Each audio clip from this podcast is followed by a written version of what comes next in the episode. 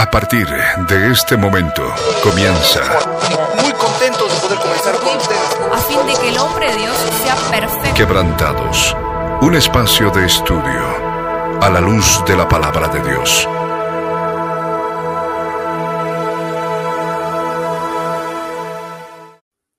Muy buenas tardes, amados oyentes. Sean bienvenidos una vez más a nuestro programa Quebrantados. En este hermoso día estamos junto con Diego, junto con Flor, una vez más. Estamos con todo el equipo completo, listos para poder comenzar y continuar con el estudio bíblico que estuvimos compartiendo la semana pasada con Florcita. Muy, muy, muy buenas tardes, Dieguito. Muy buenas tardes, Flor. Bienvenidos al programa. Muy buenas tardes, chicos. Eh, un placer estar acá otra vez. El anterior programa yo no pude estar presente por diferentes motivos, pero bueno, ahora estamos juntos otra vez para compartir acerca de este estudio bíblico que estamos haciendo acerca del libro de Santiago y solamente decirles a cada uno de ustedes que por favor estén atentos y que el Señor los bendiga mucho. Estamos todos muy felices de estar acá. Amén. Eh, muy buenos días, sería en realidad. Diego, muy buenos días, Milo. Estamos grabando el programa de hoy para continuar eh, estudiando la epístola de Santiago. Espero que todos ustedes tengan a mano una Biblia y apuntes, lapiceras o marcadores para tomar notas de todos los detalles que daremos de la palabra el día de hoy. Sí, bueno, en realidad dije buenas tardes porque justamente nuestros oyentes nos van a escuchar en las tardes, pero está bien, está bien. Eh, sí, efectivamente estamos pregrabando, igual estamos programando porque se viene un mes muy importante para Quebrantados. El mes de octubre va a ser nuestro primer mes aniversario porque fue en octubre del año pasado que comenzamos con este proyecto, con este podcast, con este programa radial para poder llevar la palabra del Señor a vidas jóvenes, a las personas que quieran escucharnos, a las familias, para que podamos generar este espacio de corazones dispuestos a escuchar la palabra del Señor, a quebrantar sus vidas para buscar de Él. Por eso el, título del programa es Quebrantados. Entonces estamos muy contentos de poder estar participando y ya se viene nuestro mes aniversario y seguramente vamos a tener transmisiones en vivo a través de las redes sociales para que se puedan hacer parte y tal vez hasta podamos hacer una remembranza de todo lo que hemos estado viviendo en este año. Han sido varios capítulos los que hemos podido eh, armar, crear y ahora hemos dado el salto a lo que es con cámara, con, con imagen. Y, bueno, es hermoso porque bueno, cada vez más gente nos está escuchando, cada vez más hermanos están atentos a lo que podemos compartir y para nosotros es una bendición que verdaderamente eh, puedan eh, beneficiarse, ben, ser bendecidos juntamente con nosotros de todo lo que estamos compartiendo en el programa. La semana pasada, la semana pasada estuvimos Forcita y, y, y yo compartiendo sobre el, la epístola de Santiago. Habíamos hablado un poco de quién era Santiago, el hermano de Jesús, eh, eh, y bueno, eh, eh, que él era el obispo que estaba en Jerusalén. Hemos hablado de cómo él fue martirizado e inclusive lo habíamos compartido en el, el programa de Locos por Jesús y, esos testimonios para llenar nuestras lámparas de aceite eh, mientras estábamos en la cuarentena rígida. Eh, y hemos compartido un poco sobre lo que era la vida de Santiago, cómo él murió, cómo él fue martirizado, y habíamos comenzado a leer el capítulo 1 de la epístola de Santiago, ¿no? Habíamos avanzado desde el versículo 1 hasta el versículo 18, ¿no? Sí, así es. Y para los que no pudieron leerlo, les dejé como un resumen en la página de Facebook de Quebrantados, donde dejé todos los detalles de los asuntos que habíamos tocado, como el doble ánimo, las pruebas, las tribulaciones, las tentaciones y qué era lo que podíamos hacer al respecto cuando estábamos atravesando por todas esas circunstancias difíciles que nos toca vivir como cristianos. Amén, amén. Entonces, eh, habiendo resumido brevemente lo que hemos compartido la semana pasada, tendríamos que continuar con lo que, eh, bueno, sigue en el capítulo 1, ¿no?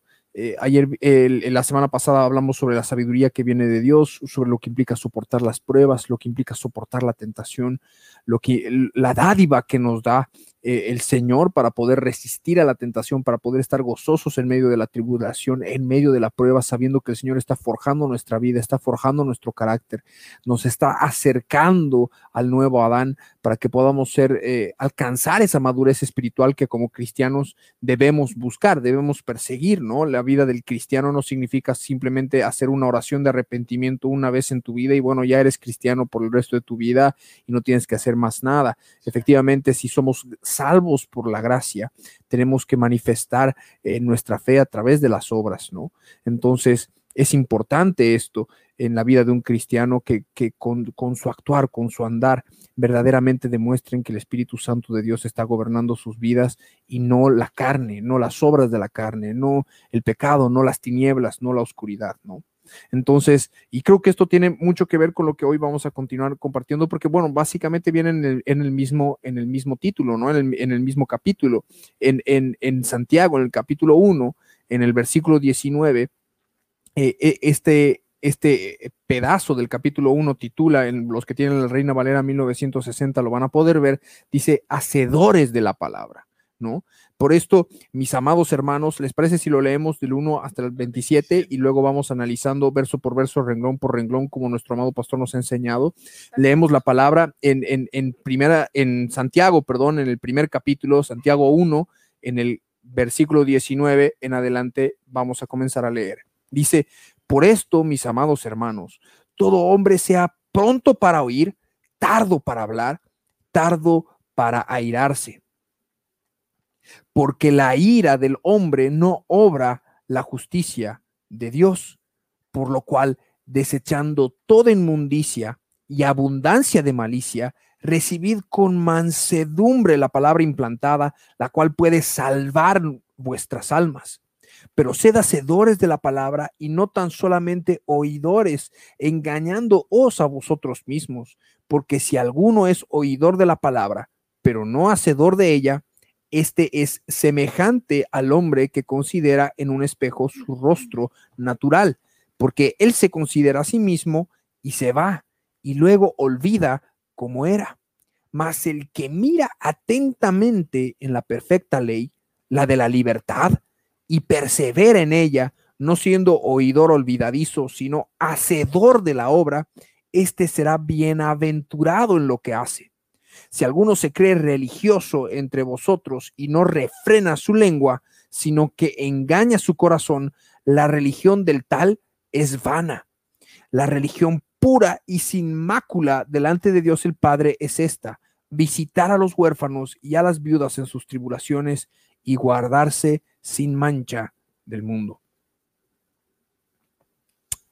Amén. Amén.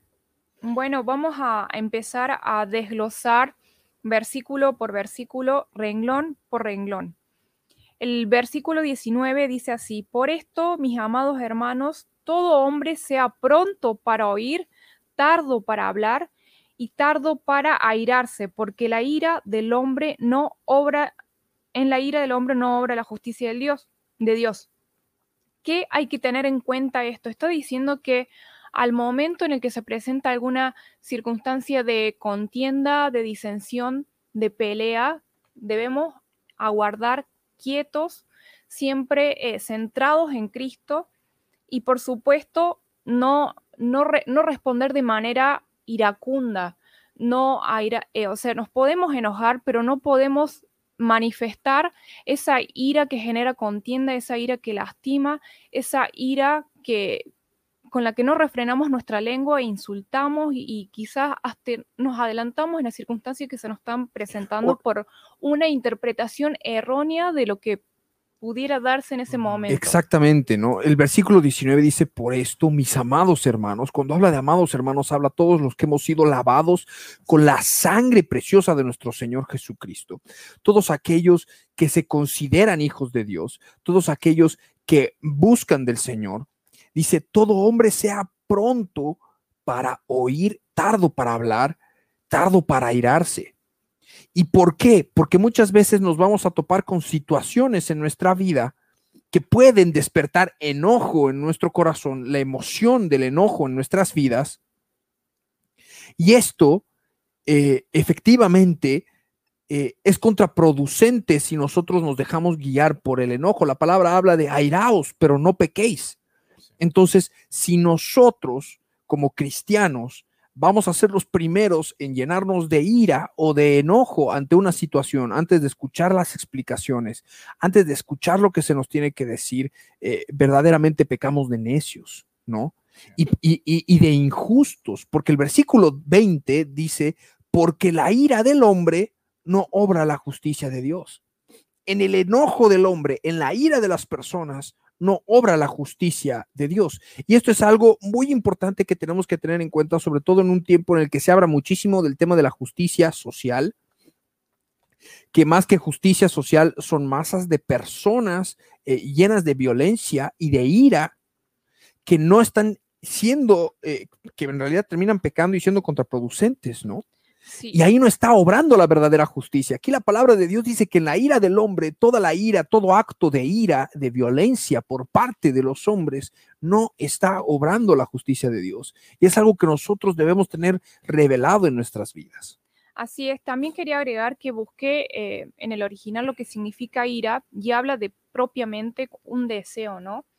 Y efectivamente lo vincula a la obra de la carne, eh, llamada ira mencionada en Gálatas 5:20. Habla también de una pasión violenta, de castigo, de indignación y de venganza. Claramente no lo relaciona a la idea de justicia. Y por otra parte, eh, también hay que tener en cuenta que la palabra ira aparece en Proverbios varias veces y dice así, el de grande ira es Proverbios 19, 19. El de grande ira llevará pena y si usa violencias, añadirá nuevos males. Y aquí en el original la palabra ira está mencionada como un veneno. O sea, imagínense qué fuerte lo que manifiesta esta palabra y todo lo que implica. Prácticamente estás diciendo que estás envenenado y estás manifestando ese veneno en, en la circunstancia adversa que se te puede haber presentado ese día en fin, muchas cosas que se nos pueden dar, pero que efectivamente no tenemos que reaccionar con ira, no tenemos que reaccionar con violencia, insultando, y eso es lo peor, porque una persona que por ahí se pone iracunda tiende a herir, tiende a manifestar esa ira y a herir y lastimosamente a veces no es tan fácil eh, salir de esa situación para con otra persona porque le generas una raíz de amargura. Eso es muy importante de que nosotros lo estemos tomando en cuenta, que efectivamente el aire es como un veneno. Y por eso la palabra habla de airarse, pero no pecar, porque el aire es una emoción, la podemos llegar a sentir en algún punto de nuestras vidas. Ahora, si uno verdaderamente tiene un problema con un espíritu de ira y de todo le provoca ira, efectivamente es algo que tiene que darse muerte en la cruz del Calvario.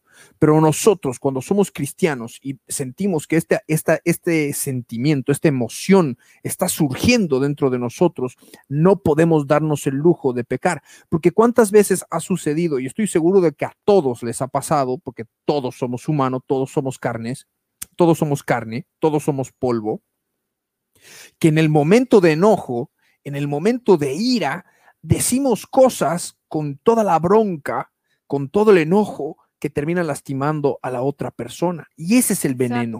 Ahí está el veneno, porque a través de la carne que yo estoy dando de comer con mis labios, porque cuando estoy dando ira de comer, estoy dando de comer esa obra de la carne que es la ira y el pleito, estoy dando de comer eso a las personas que me están escuchando o a la persona que estoy agrediendo o que se está agrediendo y esta persona empieza, se le hace no solamente la herida, con la herida se le pone la semilla de lo que va a ser un, una raíz de amargura lo que va a terminar creciendo como una raíz de amargura. Y después esa persona que por supuesto si tampoco toma la cruz y tampoco está llevando su vida a Cristo, negándose a sí mismo, dándole muerte en la cruz del Calvario a estas raíces de amargura en este caso específico, por supuesto que va a ir creciendo y siempre se va a acordar de esas palabras que esta persona con violencia, con enojo, en medio de una pelea, en medio de la situación que estaban pasando, se lo dijo, ¿no?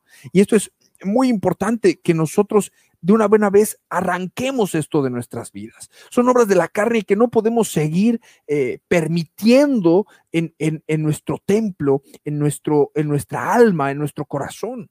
Porque el Señor nos ha llamado a ser pacificadores. El Señor nos ha llamado a buscar su justicia, no nuestra propia justicia. Cuando tú estás insultando, cuando tú estás eh, siendo heridor con tus palabras en medio de la ira, en medio de la violencia, en medio del de la pelea, del pleito, estás... Eh, no solamente estás pecando, estás generando heridas, estás dando de comer eso, estás dando un fruto malo. Y, además puede ser piedra de tropiezos para otras personas que están mal en Cristo o que no están lo suficientemente firmes en el Señor, terminan tropezando, quizás se pueden hasta perder por, por no saber manejar emocionalmente y por no llevar toda emoción también cautiva a Cristo, ¿no? Porque nosotros debemos despojarnos tanto de los malos pensamientos, de los malos sentimientos, de los malos deseos, pero también de estas emociones que no son propiamente del Señor. Amén. No es lo mismo, no es lo mismo sentir la ira por el Espíritu Santo de Dios, la indignación del Espíritu Santo de Dios, por ejemplo, cuando vemos que se blasfema su nombre o, las maldades que estamos viendo que se cometen en las élites mundiales o los casos de asesinato y pedofilia, es indignación, por supuesto que la podemos sentir, pero no permitir pecar. ¿Por qué? Porque en esa ira no está no está la justicia de Dios. Es decir, Señor, esta indignación yo te la entrego. Yo siento esa indignación por el Espíritu Santo de Dios. Uno puede sentir esa indignación que es totalmente diferente a la ira carnal, ¿no? Al enojo carnal, a un enojo netamente emocional, una emoción netamente negativa, que es totalmente diferente, en el cual uno termina pecando por lo general, ¿no, Dieguito? Sí, no, es totalmente cierto, chicos. Eh, yo, yo voy un poquito más atrás, en el versículo 19, antes de, para entrar a lo que era de ira, pienso que el Señor nos da una, una explicación bastante hermosa, que lo vuelvo a poner acá, eh, si la pueden ver. Ahí está. Donde empieza, ¿no? Santiago empieza, nos empieza a decir por esto, mis amados hermanos, todo hombre sea pronto para oír tardo para hablar y tardo para irarse. Y es como que nos da una línea de tres cosas que tenemos que ser completamente eh, restringidos, tenemos que guardarnos de esto justamente en todo nuestro caminar, en toda nuestra vida cristiana. Y cuando la palabra nos dice, sea pronto para oír, a todos nosotros que somos cristianos, es algo que todos aquellos que han leído proverbios pueden encontrar una y otra vez, una y otra vez, eh, cómo el Señor nos exhorta y nos habla para que podamos mantener primeramente la calma, mantener la compostura, no querer dar opiniones, no querer eh, hablar sin antes escuchar.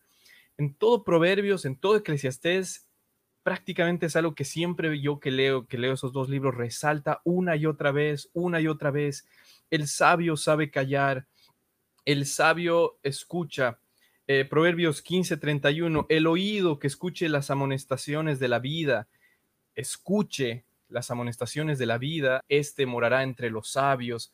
Y hay varios, varios, varios proverbios y varios versículos que nos hablan acerca de esta primera parte que si mantenemos esta parte eh, totalmente conscientes en cada uno de nosotros, orando y pidiendo la guía del Señor y el poder del Espíritu Santo para tener esa fuerza de mantenernos con los oídos, mantenernos prestos para oír, ya sea ah, en un argumento, ya sea en, eh, cuando alguien quiere enseñar algo, cuando alguien quiere eh, decir algo, o cuando alguien quiere simplemente hablar, eh, debemos darnos cuenta, como nuestro pastor se nos revelaba también a nosotros, un Dios con un oído tan atento, pero una atención tan grande que es asombrosa. Y esa misma, ese mismo carácter de nuestro Dios es lo que nos quiere transmitir acá Santiago, en que todo hombre sea pronto para oír.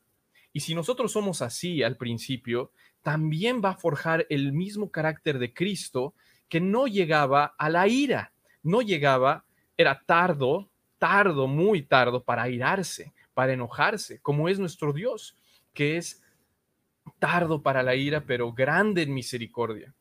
Y una de las primeras cosas que nos muestra acá es que ser pronto para oír es algo tan importante y es algo que Cristo y nuestro Señor hace siempre. Cuando cada uno de ustedes está orando y cada uno de ustedes está hablando a Dios, el Señor no está con una atención de 5% con ustedes y 5% con otra persona y para, y para otros pastores tendrá el 50%. El Señor está con 100% de atención a cada uno de los que somos sus hijos, en donde sea que se encuentren, en donde sea que estemos. Y nosotros tenemos que buscar ser esa parte, ser, tener esa parte de nuestro, de nuestro Dios, eso que tiene Cristo, que oía, que se sentaba y que realmente todo el mundo sabía que Él les daba el 100% de su atención.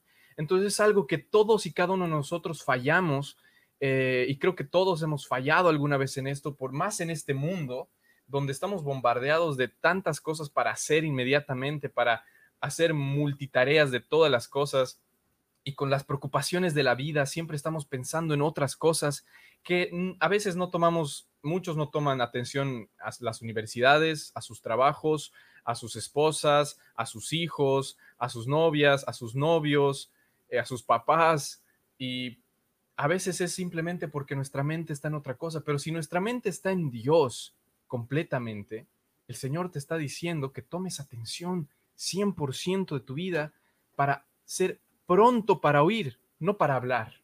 Por eso en Proverbios también habla el, el necio corre con sus palabras sin pensar lo que dice y se enreda en ellas. Entonces es mejor siempre entender que el Señor nos está buscando primeramente para, para mantener, para no tener ira, saber cultivar esta área en nuestro carácter de ser prontos para oír. Luego viene tardo para hablar, que es que es prácticamente lo que estaba hablando, el, el no apresurarnos en compartir algo sin estar completamente seguros de lo que, de lo que entendemos. El parar y escuchar, analizar la situación, orar al Señor, no, porque hay mucha gente también que responde rápidamente con sí, con no, con vamos a hacerlo, con uh, respuestas de enojo, justamente que es lo que hemos estado hablando hace un minuto, y eh, es importante saber que el Señor nos está dando estas amonestaciones para que seamos, como dice la palabra, el sabio sabe callar, el sabio sabe escuchar. Y el que escucha las amonestaciones de la vida morará entre los sabios. Entonces, estas dos cosas, si las cultivamos, inmediatamente vamos a ser tardos para, para, para enojarse. Yo creo que esto es muy importante para evitar, para evitar el, el ruido en la comunicación con las otras personas. Porque si uno es como quien dice, bueno, este siempre está dicho que, que, parece un fosforito, de cualquier cosa se prende fuego.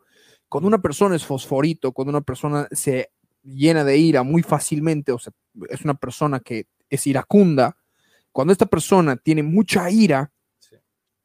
no importa cuánto le puedan hablar, esa persona no está escuchando. Sí. Cuando uno está enojado, cuando la ira toma control de la, de esta emoción toma control de la vida de una persona, y por supuesto que seguramente y hay un espíritu inmundo de la ira que se está alimentando de esa obra de la carne y para que esa persona pueda estar cometiendo esta obra de la carne constantemente, eh, eh, el pecado en medio de la ira, eh, eh, se genera este ruido en la comunicación y verdaderamente se pierde la información que tal vez si esta persona escuchara y se sentara a escuchar lo que le quieren decir, no tendría por qué enojarse o no tendría sí. por qué ofenderse. Entonces, creo que es súper importante este, es, e, es, estos dos versículos iniciales para poder comprender todo lo que sigue, porque nosotros tenemos que buscar ese equilibrio, de poder escuchar cuando se nos está hablando, de poder escuchar antes de que, de, de que, antes de explotar, antes de enojarse, porque siempre puede haber una razón. No sabemos qué hay de la historia del otro lado. Y esto nosotros lo tenemos que manifestar en, en, nuestra vida y se tiene que hacer vida en nuestra vida. Y a los que nos falta, a lo que les falta, digo nos falta porque yo también tal vez en algún momento pueda sentirme muy enojado o lo que sea, a, lo que no, a los que nos falta, eh, debemos eh, buscar que esta palabra se haga vida en nuestra vida. Por eso la palabra dice ser hacedores de la palabra. Y cuando habla de la palabra, habla de la palabra del Señor, de todo lo que ha sido inspirado por el Espíritu Santo de Dios. Nosotros tenemos que ser prontos para oír, tardos para hablar y tardos para irarnos. ¿Por qué? Porque cuando en la abundancia de las palabras abunda el pecado, cuando tú estás hablando demasiado, terminas pecando, cuando vas más allá, terminas pecando, cuando no estás escuchando, se genera ese ruido y puedes generar problemas, heridas, hasta traumas se pueden generar cuando una persona airada no decide callar y decide dar rienda suelta a su boca, ¿no? Entonces, y esto es muy importante porque el versículo 21 dice, Pero por lo espera, cual, Antes de, de continuar, eh, sí, también dime, quiero decir que forma parte del autocontrol que nos corresponde como, Como cristianos. cristianos. forma Exacto. parte del autocontrol que nos corresponde como cristianos. Es que es sumamente importante que como cristianos aprendamos a esclavizar nuestro cuerpo.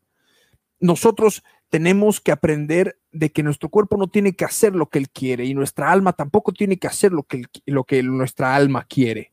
Porque tenemos que perder la vida del alma. Y cuando habla de perder la vida del alma, habla también perder estos aspectos negativos en nuestra vida que tienen que morir en la cruz del Calvario, tienen que ser lavados con la sangre del Señor Jesús. Y por supuesto, todos los espíritus inmundos que se alimentan de estas obras de la carne tienen que ser echados fuera en el nombre de Jesús. En este caso puntual, que estamos hablando de la ira, eh, eh, por supuesto, está, como habíamos dicho, está la indignación por medio del Espíritu Santo de Dios, pero está la ira, la ira, eh, esa emoción que termina generando en los hombres pecado, ¿no? Cuando lo dan, cuando le dan rienda suelta, cuando no se controlan, cuando no hay un control de esas emociones. Y nosotros como cristianos tenemos que tener todas nuestras emociones y nuestra voluntad que forman parte del alma sujetas a la voluntad del Padre.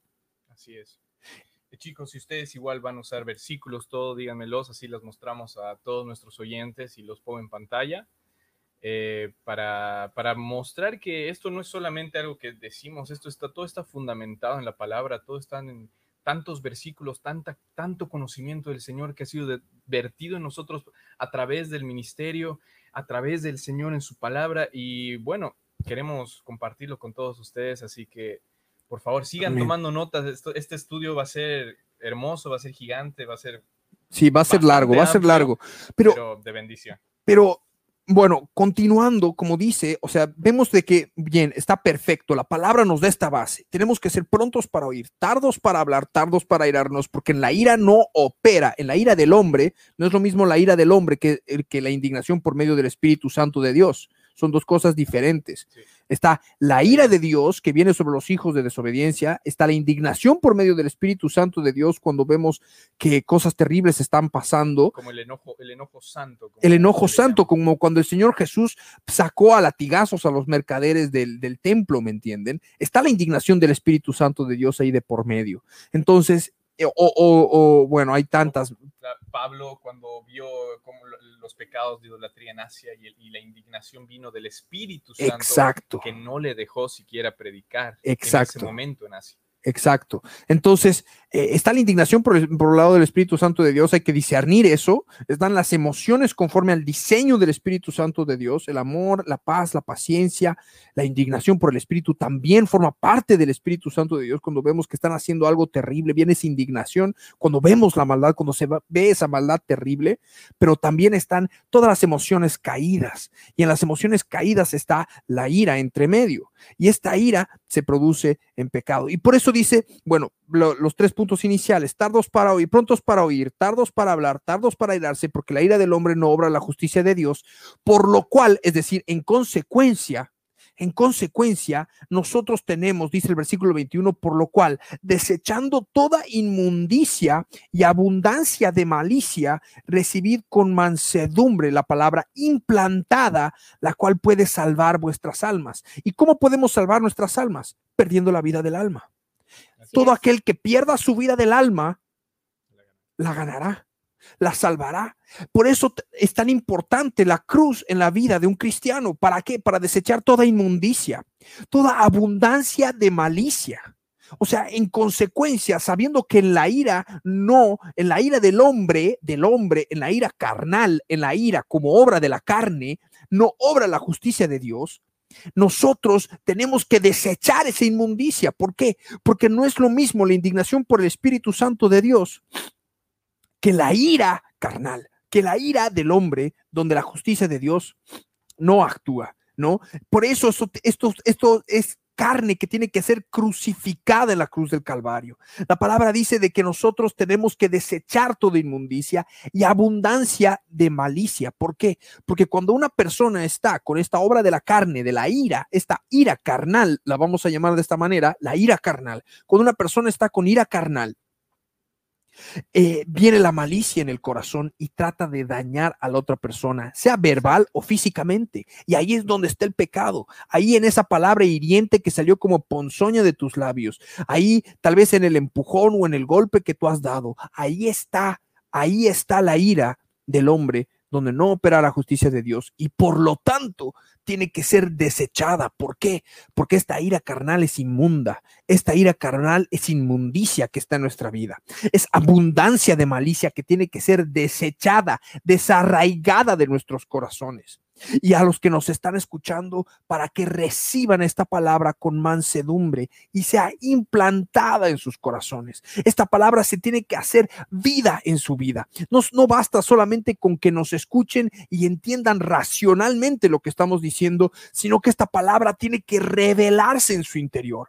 Esta palabra tiene que ser implantada para que puedan salvar sus almas, para que puedan alcanzar salvación, para que puedan alcanzar libertad, libertad liberación para que puedan conocer más de nuestro Dios.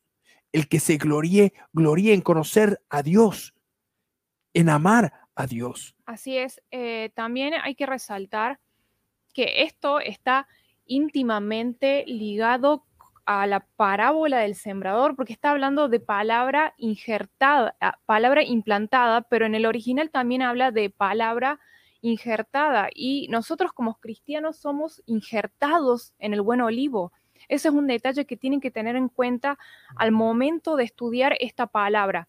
Nosotros somos injertados en el buen olivo y nos sustentamos y nos sostenemos en Cristo, no por nosotros mismos ni lo que podamos hacer o dejar de hacer, ni por la forma en la que podamos reaccionar o no reaccionar, porque también hay que tener presente que actualmente con todo este movimiento de, de la nueva espiritualidad, muchos dicen, no, es que hay que hacerse valer, que no, que tenés que responderle, que tenés que contestarle, que no podés quedarte callada, pero miren lo que dice la palabra que nosotros debemos tener el autocontrol que viene dado por el Espíritu Santo de Dios y siempre y cuando hagamos morir nuestra vida del alma, aún aquello que es bueno, aún aquello que consideramos como algo para jactarnos, jactarnos por ejemplo, no, yo soy muy bueno, no, yo soy muy tranquilo y, y bueno, y es algo de lo que me puedo jactar porque yo soy así. No, todo, absolutamente todo, aún lo bueno que tenemos de nuestro carácter, debemos hacerlo morir en la cruz del Calvario para que sea Cristo realmente gobernando nuestras vidas y podamos tener ese autocontrol del cual tanto habla la palabra. Amén. Amén. Eh, pero también quería hablarles de la, para, la parábola del sembrador. Bien. Y es en Marcos 4. Ahí te lo voy a poner en, la pantalla para que lo podamos ver. 4. 4, 1, empieza ahí. Vamos, ahí lo pongo. Genial. Dice así, otra vez comenzó Jesús a enseñar junto al mar y se reunió alrededor de él mucha gente, tanto que entrando en una barca, eh, tanto que entrando en una barca se sentó en ella en el mar y toda la gente estaba en tierra junto al mar. Y les enseñaba por parábolas muchas cosas y les decía en su doctrina. Mm. Bueno, sigo. Oíd, he aquí, el sembrador salió a sembrar, y al sembrar aconteció que una parte cayó junto al camino, y vinieron las aves del cielo y la comieron. Otra parte cayó en pedregales, donde no tenía mucha tierra y brotó pronto, porque no tenía profundidad de tierra. Pero salió el sol, se quemó, y porque no tenía raíz, se secó. Otra parte cayó entre espinos, y los espinos crecieron y la ahogaron, y no dio fruto. Pero otra parte cayó en buena tierra y dio fruto, pues brotó y creció, y produjo a treinta, a sesenta y a ciento por uno. Entonces les dijo, el que tiene oídos para oír, oiga. Cuando estuvo solo, los que estaban cerca de él con los doce le preguntaron sobre la parábola. Y les dijo, a vosotros os es dado saber el misterio del reino de Dios, mas los que están fuera, por parábolas todas las cosas, para que viendo vean y no perciban, y oyendo oigan y no entiendan, para que no se conviertan y les sean perdonados pecados. Y les dijo, ¿no sabéis esta parábola? ¿Cómo pues entenderéis todas las parábolas? El sembrador es el que siembra la palabra. Y estos son los, los de junto al camino, en quienes se siembra la palabra, pero después que la oye, enseguida viene Satanás y quita la palabra que se sembró en sus corazones. Estos son asimismo los que fueron sembrados en pedregales, los que cuando han oído la palabra al momento la reciben con gozo, pero no tienen raíz en sí, sino que son de corta duración, porque cuando viene la tribulación o la persecución por causa de la palabra, luego tropiezan. Estos son los que fueron sembrados entre espinos, los que oyen la palabra, pero los afanes de este siglo y el engaño de las riquezas y las codicias de otras cosas entran y ahogan la palabra y se hace infructuosa. Amén. Amén. Hubo un pequeño problema con eh, los versículos, pero bueno, lo, lo, pude volver a poner ahí. Es bueno, una parábola hermosa. es una parábola hermosa, pero lo relacioné porque habla de la palabra implantada. Y la parábola del, del sembrador es la que nos da, digamos, la base para entender cómo esa palabra tiene que ser implantada, tiene que tener raíz y nuestra raíz es la raíz santa que es Cristo. En definitiva está diciendo que nos tenemos que cimentar, que nos tenemos que plantar en Cristo, que debemos echar raíces profundas y las raíces profundas, no sé si ustedes alguna vez han buscado cómo un árbol de, del desierto tiene una raíz tan profunda que busca las Agua. aguas. Y eso es lo que nosotros tenemos que ser en Cristo. Es algo que a mí me, me quebrantó totalmente cuando busqué cómo un árbol del desierto puede mantenerse y era justamente por la raíz, amados oyentes. Ese es el, el, secreto más grande que descubrí en mis primeros pasos del cristianismo y se los transmito a ustedes para que ustedes también estén firmes en Cristo, en esa raíz santa, bebiendo de sus ríos de aguas de vida. Y sin duda no lo podremos hacer si todavía tenemos o si todavía estamos llevando nuestra vida del alma con esas emociones que no son santas, enojándonos, respondiendo rápidamente y no pensando en lo que vamos a hacer, no oyendo lo que las personas tienen para decirnos. Amén. Amén. Es así, es, es, es hermoso entender de, eh, eso de esa manera. Nosotros somos implantados en Cristo. En Romanos 11 nos dice que somos insertados en el buen olivo, injertados en el buen olivo. Eh, nosotros que no éramos parte de ese pueblo, ahora somos parte de ese pueblo. Los que no éramos amados, ahora somos amados. Los que no éramos escogidos, ahora somos escogidos. Y nosotros y cada uno de nosotros como, como hemos estado y muchos han pasado por tribulaciones, por sequías, por desiertos espirituales, simplemente la forma de pasar esos desiertos es estar enraizados en Cristo, es estar es. por medio de la tribulación, por medio de que no sientan a Dios como muchos, el momento que empiezan a sentir la ausencia de Dios en sus vidas, quieren irse al mundo.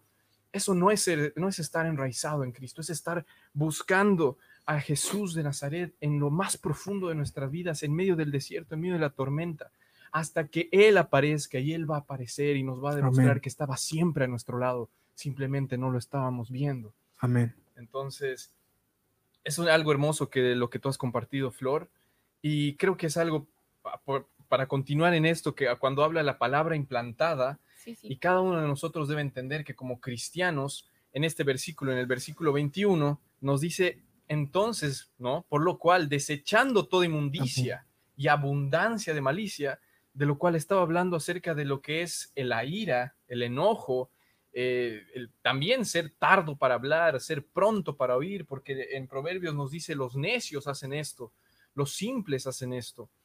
Y, y luego dice algo que a mí me ha resaltado mucho y dice la palabra en el versículo 20, porque la ira del hombre no obra la justicia de Dios. Y en el versículo 21 nos decía, así que nosotros recibamos con mansedumbre esta palabra implantada. ¿Y cuál es esa palabra implantada? Es justamente esto, es la, la justicia de Dios. Por eso en Romanos, en el capítulo 3, en el versículo 21, nos dice, pero ahora, aparte de la ley, se ha manifestado la justicia de Dios, testificada por la ley y por los profetas. La justicia de Dios por medio de la fe en Jesucristo, para todos los que creen en Él, porque no hay diferencia por cuanto todos pecaron y están destituidos de la gloria de Dios. Y cuando la palabra nos dice otra vez en Santiago, justamente en el capítulo 1, en el versículo 20, porque la ira del hombre, porque la ira del hombre no obra la justicia de Dios, entonces entendemos que esa justicia, que es la palabra implantada en nuestra vida, que es por medio de la fe, que se ha manifestado y, se ha demostrado en la cruz del Calvario como Jesús de Nazaret, no está obrando en nuestras vidas. Entonces, como cristianos, tenemos que entender que la ira no puede ser algo que podemos permitir en nuestro corazón. No puede ser algo que podemos simplemente luchar por mucho tiempo. Yo, hermanos, hace, antes de conocer al Señor, era una persona, era un adolescente que tenía mucha ira. Era una ira eh, incontrolable, a veces en eh, peleas o cosas absurdas de este mundo, en las cuales uno completamente se dejaba llevar por el enojo. Y como, como, como dice la palabra, esto está lleno de malicia, lleno de abundancia de males, lleno de, de pecados que salen del corazón, de inmundicia. Y, y lo vemos, lo vemos así, por eso, por eso, por eso yo al conocer al Señor eh, entendía cada vez cuando veía más su amor y aprendía de Él y conocía que Él es un Dios tardo para airarse, no tardo para la ira, que incluso solo Él es el único que puede tener esa ira santa, esa ira para realmente hacer justicia y que no sería injusticia, que no sería maldad, sería solo justicia. Solo Él puede hacerla, nosotros no podemos permitirla. La manera de hacer esto es morir al alma caída, morir al viejo Adán, tomando la cruz, crucificar esa carne y realmente tener esa disposición de corazón para cambiar completamente tu vida, porque el que tiene ira, nos dice la palabra, creo que en Proverbios 14, el que tiene ira hace locuras. Y eso es lo que pasa con muchos, muchos que tienen ira. Yo me daba cuenta a veces después de lo que pasaba, como que cómo puede ser que, que en algunas peleas, cómo puede ser que yo haya sido tan violento, cómo puede ser que haya pasado tantas cosas. El que tiene ira hace locuras y no se da cuenta, porque está repleto de inmundicia, repleto de espíritus inmundos de ira. Y nuestro corazón es como una vasija. Y con lo que llenemos nuestro corazón va a ser lo que va a estar, va a ser lo que vas a manifestar afuera. Por eso tenemos que limpiarnos. Por eso tenemos que crucificar al viejo hombre. Por eso la justicia de Dios tiene que obrar en nuestras vidas. Exacto. Así si no recibimos la palabra implantada, no va a poder pasar eso. Van a, van a, van a ir a cualquier psicólogo, cualquier eh, programa que les ayude a manejar la ira y simplemente les van a dar tips para que puedan esconder esa inmundicia debajo de la alfombra, pero va a seguir ahí, va a seguir estando ahí. Solo Dios y su sangre preciosa puede limpiar el alma. Solamente eso, no hay otro programa, no hay otra cosa en este mundo que pueda hacerlo. Entonces la justicia de Dios tiene que obrar en esta obra de la carne, que es la ira carnal, ¿no? Exacto. Y Tiene ningún obrar. cristiano, ningún cristiano puede permitirse el lujo de mantener eso. Porque recuerden el versículo 20, que también es una advertencia, donde haya la ira, porque la ira del hombre no obra la justicia de Dios. Y si no obra la justicia de Dios, que es la fe en Cristo Jesús, no vamos a ir al cielo con Él y nuestras almas no van a ser salvas, que ese es el fin de Amén. nuestra fe. Amén. Por eso el Amén. versículo 22, y creo que este, este versículo termina siendo el eje de esta parte, dice, sed hacedores de la palabra, pero sed hacedores de la palabra y no tan solamente oidores, engañándoos a vosotros mismos. Es decir, que nosotros como cristianos debemos hacer la palabra. Nosotros somos lo que estamos haciendo y nosotros tenemos que hacer esta palabra. en nuestras vidas. Esta palabra se tiene que volver vida en nuestra vida. Es. Por eso cuando vemos, por ejemplo, las prédicas, que seguramente ahora debe estar alguna en vivo, eh, eh, tantas, tantas han abierto el acueducto y tenemos prédicas todo el tiempo y son prédicas hermosas, son prédicas hermosas que se tienen que hacer vida en nuestra vida. ¿Me entienden? Hacer hacedores de la palabra implica que la Biblia se haga vida en nuestra vida, se haga vida en, nu- en nuestro interior, que sea nuestra manera de vivir, sea nuestro modelo de vida, sea lo que nosotros queremos tener, ¿no? Ser hacedores de la palabra y no tan solamente hacedores, eh, no solamente oidores, engañándonos a vosotros mismos, porque muchos pueden estar diciendo, no, bueno, sí, estoy escuchando dos o tres prédicas al día. O nosotros que, por ejemplo, estamos trabajando y estamos trabajando con prédicas todo el tiempo, estar escuchando la prédica y decir, ah, bueno, no, sí, escucho la prédica y eso es suficiente. No, tenemos que hacerlo vida en nuestra vida. Y creo que el, el- la root, la raíz de hacedores, bueno, Flor va a poder compartirnos un poco más, va, va con mucha mayor profundidad, ¿no? Sí, así es. Busqué en el diccionario Strong que tiene, que viene con el varias versiones de la Biblia, y ahí habla de intérprete y también de poeta. Es decir, que los hacedores de la palabra son poetas de Dios. Y esto está- también está vinculado con la palabra hechura, ¿no es así? Porque la palabra, cuando dice que nosotros somos hechura suya, hechura de Dios, habla de que somos poema de Dios. Y fíjense cuán hermoso es el significado de ser hacedor de la palabra, porque nuestro amado pastor es pastor, es profeta, pero también es un poeta del reino de los cielos. Amén, amén. Entonces también los que son hacedores también son poetas. ¿Por qué? Porque el Señor busca adoradores y en espíritu y en verdad.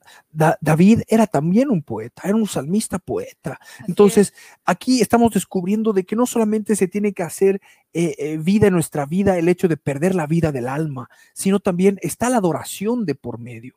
Está el escribir la poesía para el Señor. Y los que nos están escuchando pueden decirnos, pero amado hermano Milo, yo no, no, no sé escribir o yo no tengo talento para hacerlo. Y en realidad esto es una cuestión que tiene que ser como fruto del Espíritu Santo de Dios en nuestra vida. Para que nosotros podamos constituirnos en hacedores del Espíritu Santo de Dios, tenemos eh, de, de la palabra, perdón, del Señor, tenemos que llenarnos del Espíritu Santo de Dios y el Espíritu ha de dar la inspiración Así para es. que nosotros podamos escribir acorde a la voluntad y al Espíritu de Dios. Eh, eh, eh, por- así, de esa manera han nacido inclusive coros tan sencillos que han sido de tanta bendición.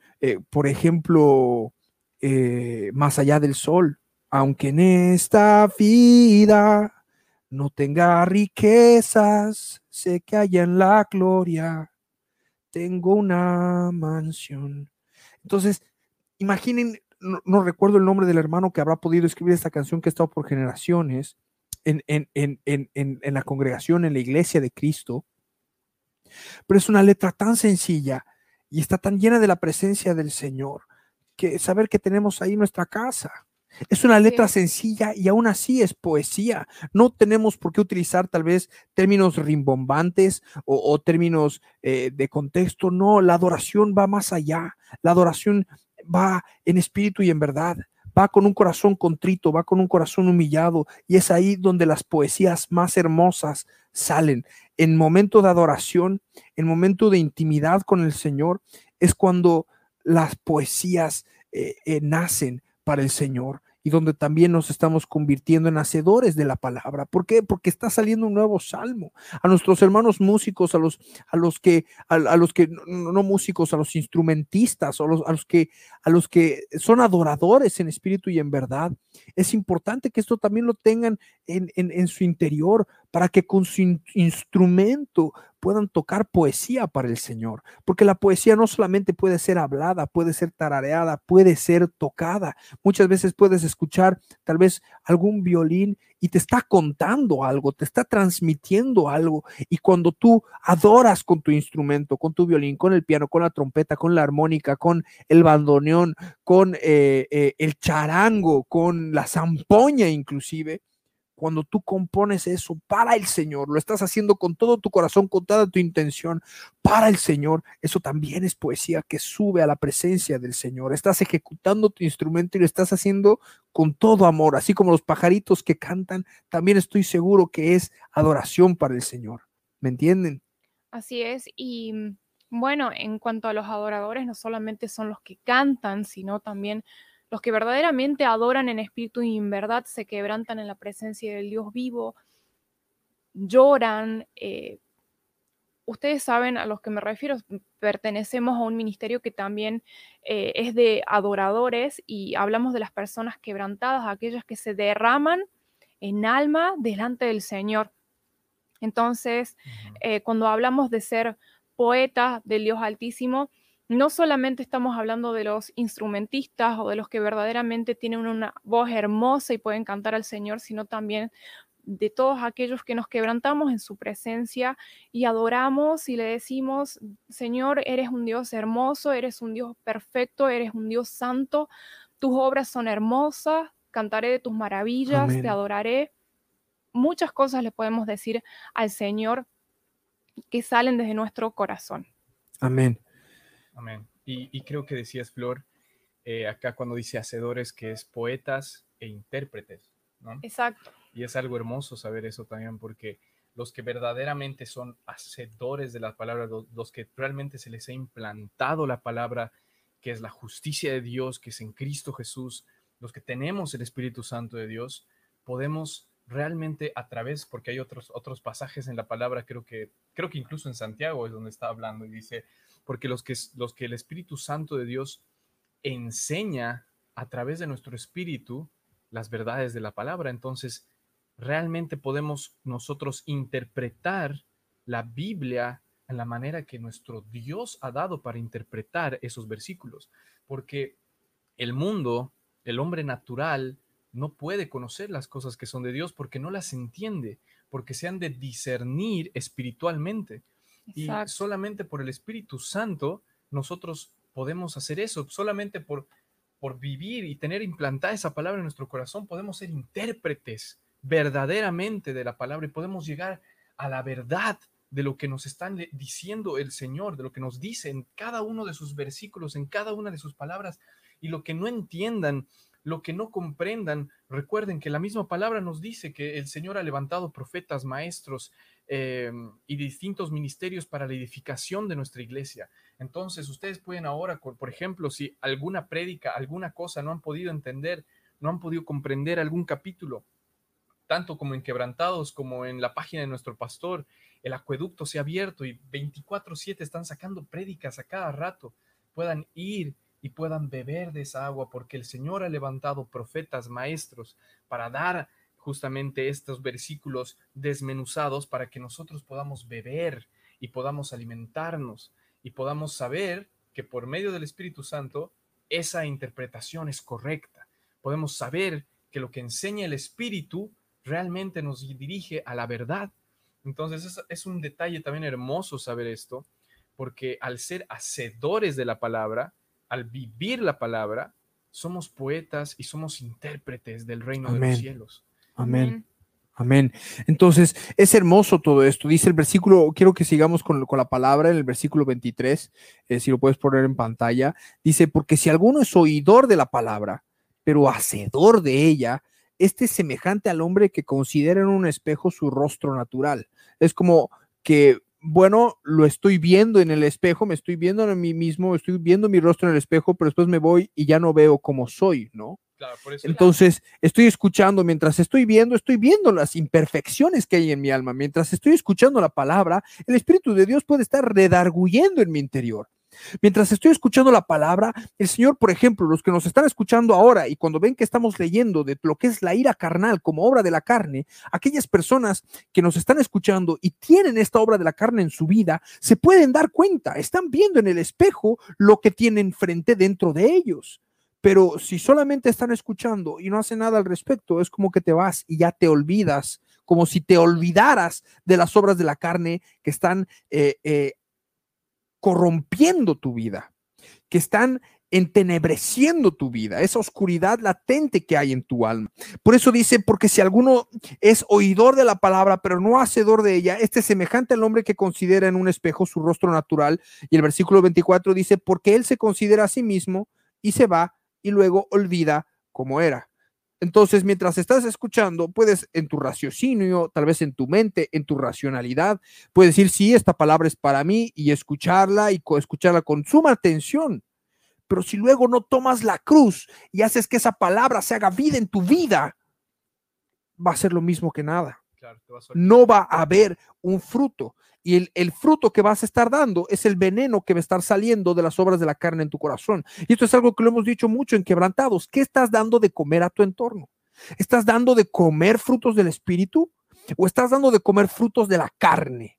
¿O estás dando de comer carne llena de inmundicia y llena de suciedad? Entonces, eso es súper importante de que nosotros tenemos que discernir, que tenemos que hacer hacedores de la palabra del Señor para que nosotros podamos dar frutos y con esos frutos podamos ser instrumentos en las manos del Señor para sanar, ayudar a sanar las vidas de las personas que nos rodean, para ser instrumentos de bendición para que conozcan al Señor que nos ha cambiado, que nos ha transformado con nuestro mismo testimonio, que Él ha cambiado nuestras vidas y demostrando ese cambio, dando de comer esa, e, ese fruto del Espíritu Santo de Dios, ese fruto que es el amor, la paz, la paciencia, el gozo, la benignidad, la templanza, la mansedumbre vamos a cosechar más fruto, porque los frutos tienen semillas. Y esto es sumamente importante de discernir también, porque cuando nosotros damos de comer, estamos dando de comer un fruto que no solamente puede ser ingerido, es un fruto que tiene semillas y puede volver a generar más fruto. Entonces, nosotros tenemos que prestar atención a estos detalles. Y lograr transmitir a través del fruto o de los frutos que demos de comer el amor de Cristo, ¿no? Justamente por eso Milo se refiere a la semilla, para que la persona que nos esté escuchando vea que realmente mora en nosotros el Espíritu Santo de Dios y el amor de Cristo y de esa manera esa semilla quede implantada en su corazón para que el día de mañana quizás esa persona pueda aceptar al Señor Jesucristo como Señor y Salvador. Exacto, tal cual, es así. Entonces, no, sé si quiere decir algo, Dieguito. No, sí, em, es exactamente lo que ustedes han dicho, chicos. Em, en el versículo 22, el Señor nos, nos, nos muestra justamente cómo debemos ser, por eso no, nos manda, porque es un mandato ahí, pero sed hacedores de la palabra, porque ya había dicho antes que si no somos eso, si no vivimos la palabra y somos oidores olvidadizos, no crean que todos y cada uno de nosotros simplemente por creer vamos a ir al cielo, porque la palabra, y más adelante vamos a leer también en Santiago, nos dice, porque crees, bien haces, pero los demonios también creen y tiemblan. Y si solo creemos, estamos al nivel de los demonios. El Señor nos está diciendo que no es solo eso, sino que tienen que ser hacedores de la palabra de Dios, sino que tienen que vivir la palabra de Dios. Y, y por eso nos hace una, hace una analogía eh, la Biblia y nos dice, eh, no, no, no sean solo oidores que se engañan a vosotros mismos. Porque esto es algo tan grande y creo que cada uno de nosotros nos ha pasado, porque tenemos que ser sinceros cuando creemos que hemos llegado a un nivel espiritual donde han dejado algún pecado atrás y creen que ya han superado una barrera espiritual grande y eso es algo que veo siempre hay muchas personas que han empezado el camino y en unos meses creen, porque está en Corintios, ¿no? Lo que habla eh, la madurez espiritual de los niños, los adultos, los ancianos, y muchos creen que ya están en ancianos y que por leer la Biblia una vez capaz o porque han superado algún, alguna cosa, pues y eso creo que nos ha pasado a todos nosotros cuando creemos que hemos llegado a un nivel espiritual y como dice la palabra que realmente es verdadera, el que cree algo de sí mismo nada sabe, el que cree saber algo no sabe en realidad, eh, luego el Señor nos muestra cuántos cientos de, eh, cosas no veíamos y, por eso nos engañamos a nosotros mismos, porque pensábamos que habíamos llegado a un nivel que realmente era, era, era correcto, era espiritual, era grande, y luego el Señor nos muestra que faltaba tanto todavía y que no estábamos haciendo la palabra, sino solamente estábamos oyendo la palabra. Y esto pasa algo que siempre he visto esto y creo en la congregación, nuestro pastor siempre lo ha recalcado también. Hay tantos, tantos, tantos seminarios, hay tantos, tantos, tantos escuelas bíblicas, los cuales son muy buenas si uno tuviera un corazón distinto para realmente aprender y hacer la palabra, pero la mayoría de estos lugares la gente simplemente va a conocer de Dios mentalmente, a oír mentalmente, a saber mentalmente, pero no a experimentar lo que es tener el Espíritu Santo de Dios, no a conocer a Cristo Jesús, simplemente creer y, tener mucho conocimiento teológico de lo que es Dios y saber tal vez las palabras, eh, como estábamos diciendo acá, las palabras en griego, en arameo, en hebreo, pero faltando el Espíritu Santo de Dios. Y es por eso que si no tenemos esa palabra implantada, no vamos a ser intérpretes verdaderos del Señor. Y hay muchas. Por eso es que yo, yo, yo fui, eh, e, experimenté un tiempo, fui a una escuela bíblica por uno, para conocer unas semanas, para ver qué era lo que hacían. Y me sorprendía increíblemente cómo es que ellos decían, por ejemplo, eh, hacían una pregunta si Dios tenía un cuerpo físico o limitaciones físicas. Y claramente todos sabemos que no, eh, la palabra misma dice que Dios, es, espíritu. es espíritu. Eh, y había un debate casi de como tres horas donde daban las diferentes posiciones y sabían citar perfectamente a, estos otros teólogos de toda la historia de la iglesia, eh, donde cada uno tenía sus diferentes posiciones. Y no digo que sea malo saber eso, pero al final de todo no llegaban al conocimiento de la verdad, sino que se estancaban en, terrible. en vanas palabrerías. Vanas, palabrerías, y no se llegaba al verdadero conocimiento de la verdad, cuando por el Espíritu Santo de Dios, llenándonos de Él, viendo la palabra, sabemos cuál es la verdad, sabemos lo que dice la Biblia y no nos vamos a dejar llevar por ninguna persona, como dijo Pablo, aunque venga yo mismo un ángel del cielo, nada nos puede mover de lo que es nuestra raíz en Cristo Jesús, de lo que es la Biblia, por más de que tenga las credenciales que tenga. Entonces, no nos engañemos a nosotros mismos y no solo seamos oidores, sino seamos hacedores. Porque si somos solo oidores también, vamos a ser como niños fluctuantes que son llevados por todo viento de doctrina. Y cuando vengan estas personas, porque eso siempre pasa en la congre, ¿no? Mucha gente tiene miedo, eh, nos han escrito también diciendo que tienen muchas dudas porque gente en su alrededor dice saber más la Biblia y han empezado a dar doctrinas erróneas y son lobos vestidos de ovejas que han empezado a dar herejías destructivas encubiertamente para engañar a los inconstantes. Y esto es algo que está pasando cada vez más. Eh, eh, conozco el caso de, un, de, un, hermano que, bueno, se hizo amigo de otra persona, de otro, otro pastor, de otra congregación, no, no viene al caso mencionarla, pero que empezó a, a inclusive atacar el ministerio, la obra del Señor, el, ministerio de nuestro amado pastor Ricardo Claure, sin siquiera haber escuchado un uno de los estudios bíblicos. Pensaban que todo lo que tenía que ver con lo que es el mapa profético, el resumen de la 70 semana y todo lo demás, él inclusive lo había aprendido eh, porque él estudiaba la Torá eh, y, porque, y porque él, él es un judaizante. Imagínate, habla de judaizante y lo hemos predicado tantas veces en la congregación. Entonces también hay que estar atentos porque este tipo de lobos hay en todos lados.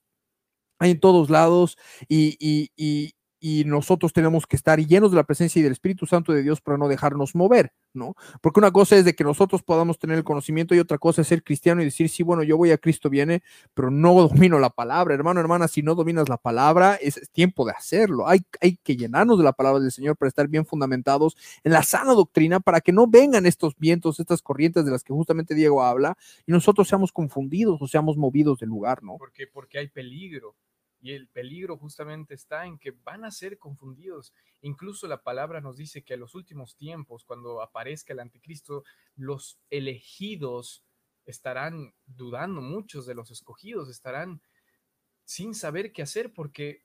Seguirían a falsos profetas. Y claro, porque aparecerán tantos falsos profetas, tanta gente que meterá encubiertamente. Recuerden, no es directo que te dicen cosas totalmente es por debajo de a poco. Es encubierto, es con versículos, es como Satanás con Jesús en el desierto. Entonces, si nosotros debemos no engañarnos a nosotros mismos y enraizarnos en el Señor, porque van a venir muchas, muchos vientos de doctrinas erróneas y nosotros tampoco debemos enojarnos ni airarnos eh, en, ira, en ira del hombre, como hemos dicho, ira, ira carnal, cuando aparezcan estas cosas, sino dar la otra mejilla, sino eh, orar por ellos, como nuestro amado pastor está haciendo estos, estos días, porque esos son golpeadores de nuestros, los consiervos, porque hay muchos de ellos que son falsos maestros y recuerden, ellos también, Cristo murió también por ellos, son hijos de Satanás que están engañados, como nosotros éramos en algún tiempo, dice Pablo. Pablo era un perseguidor de la iglesia y el Señor fue y se le presentó a él para luego volverse en el apóstol que escribió casi la mayoría del Nuevo Testamento. Entonces debemos orar por ellos y orar para siempre mantener la calma que es parte de Cristo Jesús en nuestra vida. Y, y bueno, así continuar con los, con los siguientes versículos. Sí, tenemos. ya tenemos que volar un poquito porque nos quedan tres Wow, versículos y ya, es la, ya son una hora cinco minutos, así que eh, ¿les parece si leemos? No sé si, si Flor quieres a- acotar algo porque vi que te, que te acercabas al micrófono. Eh, sí. Eh, hablando de, de este tipo de, de cristianismo, y bueno, sabemos que en los postreros tiempos hay muchos tipos de cristianismo y sobre todo hay como un movimiento de tener un cristianismo light, Mm. un cristianismo muy, muy liviano, que es muy motivador porque muchos se, muchos se congregan. Progresista. esas- no sé si progresista, pero muchos se congregan y sí, amén, y, pero ¿qué es lo fundamental en nuestra vida cristiana? Es la, la cruz de Cristo, es tomar, es el verdadero arrepentimiento, es el evangelio de arrepentimiento y perdón de pecados, es el cambio total de actitud, porque sí, está perfecto que no nos sintamos alentados, que nos congreguemos y digamos amén y cantemos alabanza y haya momento de, de gozo, de regocijo, pero también está la parte, digamos, como más dura del cristianismo y, que muchos quizás se terminan apartando de la fe por eso, porque en el momento de las pruebas, en el momento de las tribulaciones, en el momento en el que realmente nuestro alfarero está moldeándonos, ahí es cuando muchos se quiebran y dicen, no, mejor me aparto porque el cristianismo no es para mí, porque de repente venía todo muy bien, muy bonito, pero la verdad es que no le encuentro mucho sentido y es justamente porque no les han enseñado a tomar la cruz y estar fundamentados en la roca que es Cristo. Sí, para todos nuestros oyentes que tal vez son de otras congregaciones o de otros países y no forman parte del ministerio Cristo viene propiamente dichos, eh, esto es sumamente importante. Si en su congregación no están enseñando a tomar la cruz, si en su congregación no están enseñando a negarse a uno mismos como la base del evangelio, no es ahí, salgan de ahí. Mientras aún hay tiempo, porque bueno, es, es, es verdad que se está dando mucho el tema del cristianismo de cafetería, del cristianismo de la prosperidad, inclusive en el que todo tiene que ir bien, tienes que estar perfecto 100% todo el tiempo, no pueden haber pruebas, no pueden haber tribulaciones, quédate tranquilo, estás en victoria. Y la vida del cristiano en realidad es un camino angosto. Es un camino angosto y dificultoso el que tenemos que transitar, estén las cosas bien o no estén las cosas bien, el Señor, en Él somos, en Él vivimos, en Él morimos y es así, ¿no? Entonces, Y solo para acotar, y esto es algo que siempre pasa. Hace poco en, eh, me encontré con unos hermanos eh, en, en un shopping hace unos días eh, y me compartían cómo, eh, cómo, cómo habían salido de una congregación justamente tradicional eh, en la que era muy difícil salir de ahí, no simplemente por tal vez la palabra, porque conocían que la palabra estaba siendo predicada realmente en el, en el- en el ministerio y conocían y habían visto ese mover y ese poder de Dios que no experimentaban en ese otro lado, pero había una atadura eh, emocional. emocional, sentimental, pienso, pienso, y como también eso siempre pasa, de que hay el que dirán, eh, de que se han hecho amigos, porque son amigos, mucha gente han estado viviendo en otras O congregaciones sea, eh, por años. estas personas eh, conocieron el ministerio, Cristo viene, el ministerio de Sí. nuestro pastor, y, pero tenían miedo de dejar a, Sí, que fue muy difícil. muy salir, difícil digamos. salir de, de esa congregación porque yo- tenían esos vínculos emocionales Sí, dentro de la otra congregación. Porque, porque claro. era- porque aparte, y eso yo no, no solo hablo de ahí, sino en Bolivia también he conocido mucha gente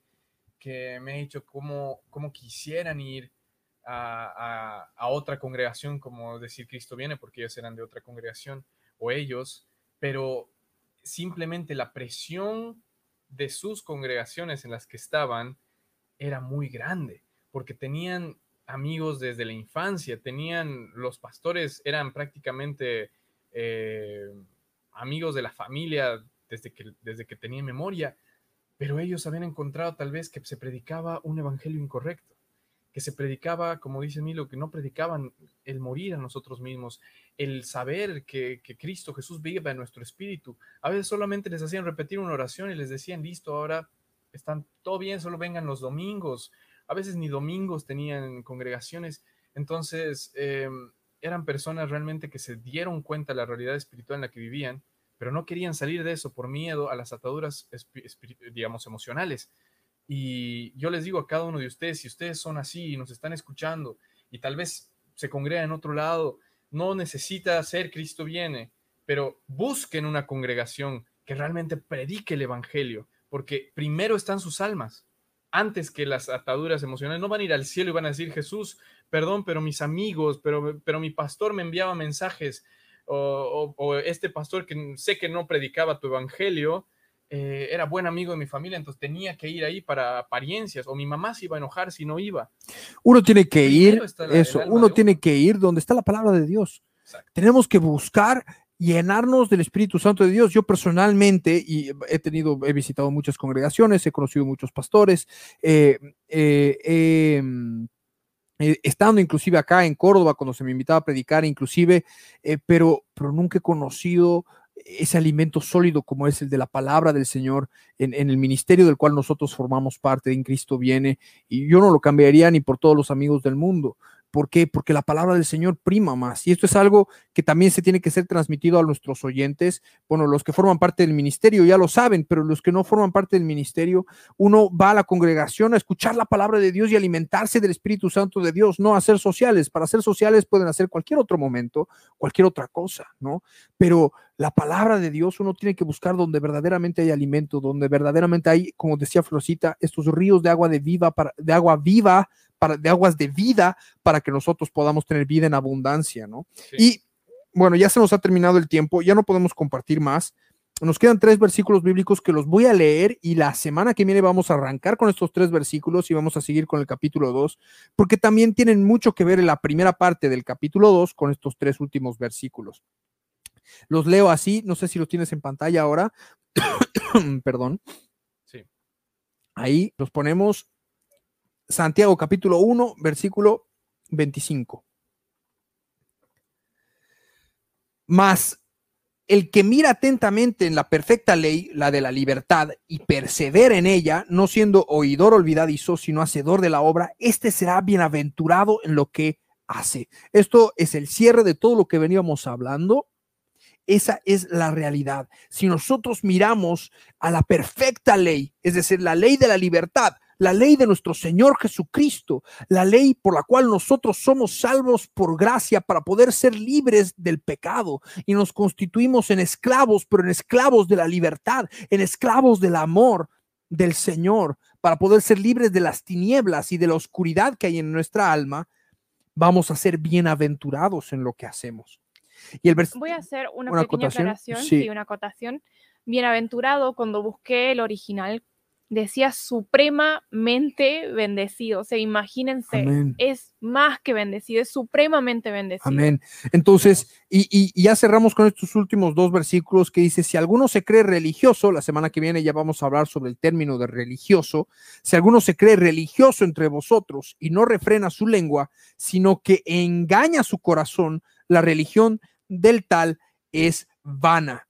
La religión pura y sin mácula delante de Dios el Padre es esta, visitar a los huérfanos y a las viudas en sus tribulaciones y guardarse sin mancha del mundo. Y esto lo vamos a ver la semana que viene, lo vamos a estar compartiendo porque hay muchos eh, misconceptions, no, sé cómo se dice en, espa- en español, eh, eh, conceptos cerrados, mis conceptos. cerrados, sí. Hay muchos conceptos cerrados respecto al tema de la palabra religión. Eh, muchos cristianos de nuestra generación por ahí escuchan la palabra religión y se espantan porque dicen no es una religión, es una relación, pero tenemos que ir a las raíces de la palabra y a por qué el, el- el apóstol Santiago eh, escribió esta, e, estos versículos y habló específicamente sobre la religiosidad y sobre la verdadera religión, la, la religión pura y sin mácula delante de Dios el Padre. La semana que viene lo vamos a estar viendo, o sea, esto, esto es un pequeño sneak peek, un pequeño adelanto, porque vamos a compartir mucho respecto a estos últimos tres versículos y vamos a arrancar con el capítulo 2 de Santiago y todavía nos queda mucho más por ver. Yo creo que van a ser volúmenes hermosos los que vamos a estar compartiendo. Estoy muy contento de todo lo que estamos hablando, porque la palabra nos está hablando a nosotros también y, se tiene que hacer vida en nuestra vida. Se tiene que hacer vida en nuestra vida. Por eso, eh, eh, bueno, hay llegado el tiempo de dar sus despedidas. Chicos, ya estamos una hora 15 minutos. Le pido perdón a todos los, hermanitos de transmisión eh, que nos piden, que, que, nos disculpen porque nos hemos excedido 15 minutos, pero bueno, eh, eh, es lo que hemos tratado de correr de la manera más rápida posible para, para llegar con lo que habíamos planeado para hoy. Dieguito Flor, sus despedidas y vamos cerrando el programa. Bueno, muchas gracias a todos ustedes que nos han estado escuchando. por favor, vuelvan a leer todo esto que hemos estado hablando todo, del versículo 19 al versículo 27, léanlo y que se haga vida en su, en su corazón, que puedan refrenar su lengua, que puedan escuchar, que puedan esperar para hablar, que no corran para hablar, que puedan cuando, después de escuchar esto, cuando escuchen a su papá, a su mamá, a su esposa, novia, novio, puedan tener ese conocimiento dentro de ustedes y puedan darle la atención 100% que requiere, como es nuestro Dios con nosotros. Que puedan saber que la Biblia se tiene que hacer realmente vida en nosotros y que nosotros estamos acá para continuar este estudio bíblico la semana que viene eh, y todos los versículos que hemos, hemos leído, que me, hubiera encantado entrar a detalle. Y sé que Flor también tenía muchas cosas para, para poder compartir eso, pero lo vamos a compartir después la, la próxima semana. Así que estén atentos a, a nuestra publicación a cualquier eh, otra noticia que demos en las redes sociales, síganos eh, y hagan sus preguntas. Eh, vamos a estar respondiéndolas todas y también vamos a estar haciendo otro programa seguro en el futuro para hablar y comentar con todas las cosas que nos han estado preguntando y comentando. Así que que el Señor los bendiga mucho. Yo me despido y que el Señor los guarde. Bueno, me voy despidiendo. Eh, la verdad que ha sido un placer eh, y un gozo para mí estar hablando de esta epístola tan, tan hermosa. Espero que verdaderamente se hayan llenado de, la palabra y hayan tomado nota. Les ruego que todos los versículos que hemos tratado, todas las notas que han tomado, eh, lo lean nuevamente en oración para que se haga vida en sus vidas y por supuesto que siempre tomen la cruz del Calvario. bueno, que el Señor los bendiga muchísimo. Los amo con todo el amor del Señor y dentro de unos días voy a estar subiendo el resumen de este capítulo. Amén. Amén. Bueno, vamos hermanos, gracias por haber estado con nosotros en este tiempo. Ups, se vio ahí la, la, detrás de la pantalla verde. Que Dios los bendiga mucho. Para nosotros ha sido un placer poder estar compartiendo con ustedes. Lo vamos a seguir haciendo cada semana. Vamos a tratar de hacer cada vez más programas y mejores. Estamos ahora eh, eh, eh, estudiando la epístola de Santiago y creo que este tipo de estudios bíblicos son hermosos y creo que vale la pena que lo sigamos haciendo. Les mandamos un abrazo enorme, fraternal, con todo nuestro amor de nuestro Señor Jesucristo y ha de ser hasta cualquier otro momento. Paz de nuestro Rey Jesús de Nazaret.